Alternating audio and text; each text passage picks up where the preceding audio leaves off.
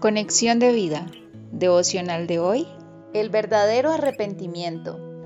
Dispongamos nuestro corazón para la oración inicial.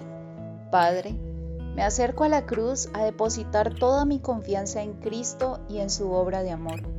Sé que murió en sustitución mía y resucitó para darme vida eterna juntamente con Él. Ahora soy tuyo y estoy unido a Cristo para gloria de tu nombre. Amén. Ahora leamos la palabra de Dios. Hechos capítulo 2 versículo 38.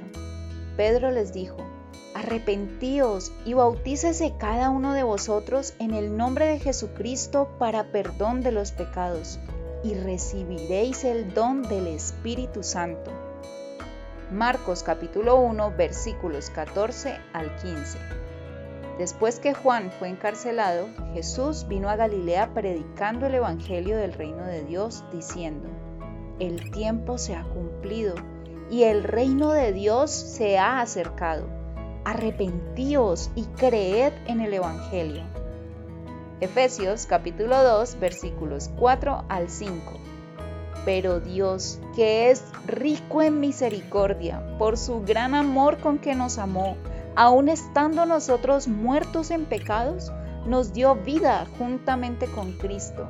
Por gracia sois salvos. La reflexión de hoy nos dice, el arrepentimiento genuino es creer que Jesús murió por mis pecados pues surge como una respuesta a la gracia y el amor de Dios y no como un esfuerzo humano para ganarse la salvación. La palabra griega metanoeo, traducida para arrepentimiento, alude a un cambio de la manera de pensar que solo puede ser afectada o impactada por lo que creemos.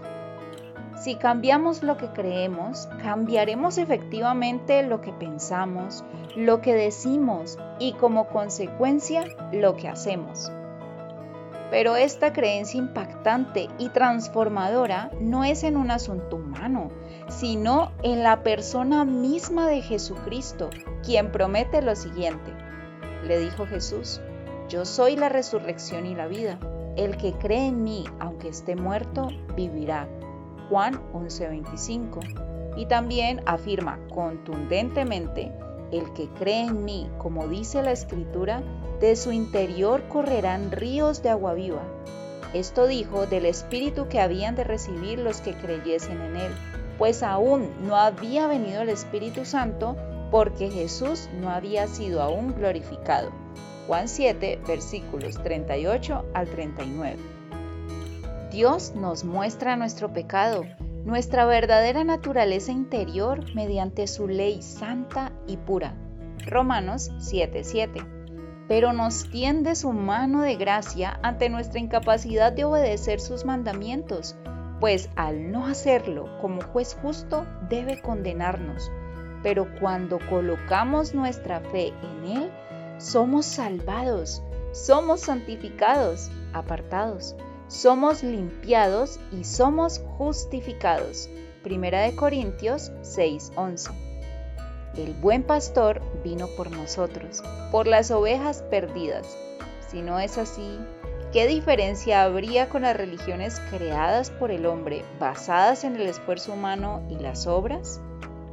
El siguiente hermoso pasaje nos aclara incluso más esta verdad fundamental ya que por las obras de la ley ningún ser humano será justificado delante de él, porque por medio de la ley es el conocimiento del pecado. Romanos 3:20. No es algo que nosotros hacemos, es alguien en el que creemos, Jesús, el cual se dio a sí mismo en rescate por todos. Primera de Timoteo 2:6. En respuesta a este amor, somos impulsados por tan inmenso favor inmerecido a amarle, a obedecerle, a vivir para agradarle y sobre todo a hacer morir las obras de la naturaleza pecaminosa mediante el Espíritu que mora en cada verdadero creyente. Romanos 8:13. ¿Y tú has cambiado tu manera de pensar?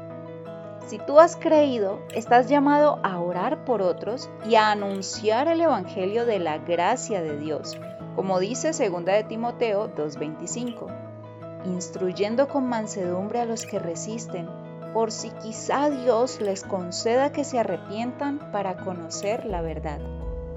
Visítanos en www.conexiondevida.org. Descarga nuestras aplicaciones móviles y síguenos en nuestras redes sociales.